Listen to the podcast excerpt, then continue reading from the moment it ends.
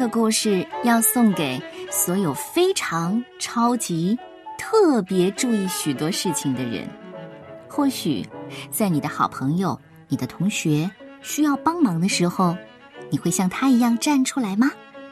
这个故事的名字叫《最低年级里个子最小的女孩》，作者来自美国的贾斯汀·罗伯茨以及克里斯蒂安·鲁滨逊，由柯倩华翻译。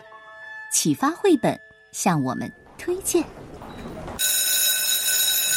几乎没有人注意到小莎莉，她是最低年级里个子最小的女孩。当然啦，每天点名的时候呢，都会叫到她的名字。她也和大家一样，背着书包走在学校里。可是，几乎没有人注意到小莎莉。大家一定不知道。嗯，这样说吧，至少没有人提起过。莎莉会非常超级特别注意许多的事情。断了线的风筝被遗弃在树上，清洁工人的钥匙有二十七把，秋天的树叶从绿色变成了金黄，汤米在走廊上被人绊了一跤，等等等等。他还会看见野花向着阳光生长，他能听到在深夜里。狗狗在叫，一群常常打架的流浪猫在教堂的停车场开会的时候，莎莉也会在一旁哦。他看见凯文从滑梯上被推了下来，也看见他想要隐藏的泪水涌了出来。他永远忘不了开家长会的那一天，比利高大的父亲突然用力拖走了他。这些恶毒的字眼和冷酷的眼光出现的时候。没有人注意到莎莉也在一旁，大家一定不知道，至少没有人提起莎莉会非常超级特别注意许多的事情。比如说，他们冷落一个孩子。他见过一句悄悄话能使人退缩害怕，像推土机碾压过野地的小花。这种事情越来越多，像许多被丢弃的残骸。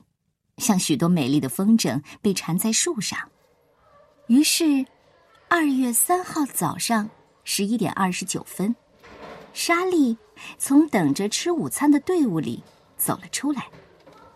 她是这样说的：“我不想再看到这些可怕的事情了，大家请停止互相伤害吧，真的够了。”听到他的话，有些人在大笑。根本不在意这个把手高高举起的小女孩，但是接下来，非常特别的事情在那天发生了。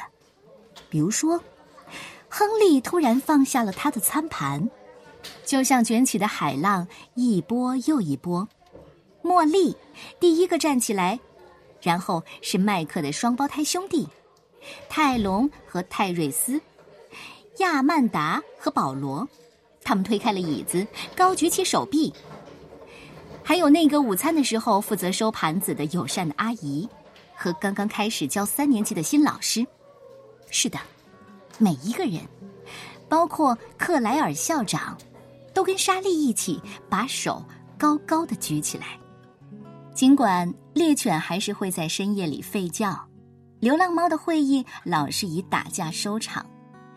以后还会有风筝卡在树上，但是这一刻，他们都有一种感觉，就像清洁工人的钥匙一样，他们被坚固的钢环紧紧的系在一起，蕴藏着所有解决问题的秘密。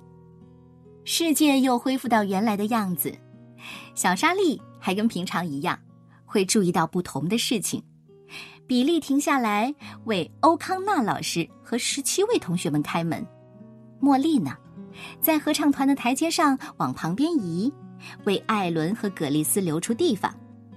这样的时候，经常被认为理所当然，就像没有人栽种的野地里长出的一朵小花一样。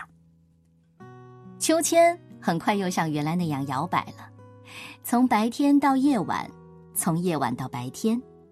人们记得，而且呢，常常提起来，说这莎莉呀，会非常超级特别注意许多的事情。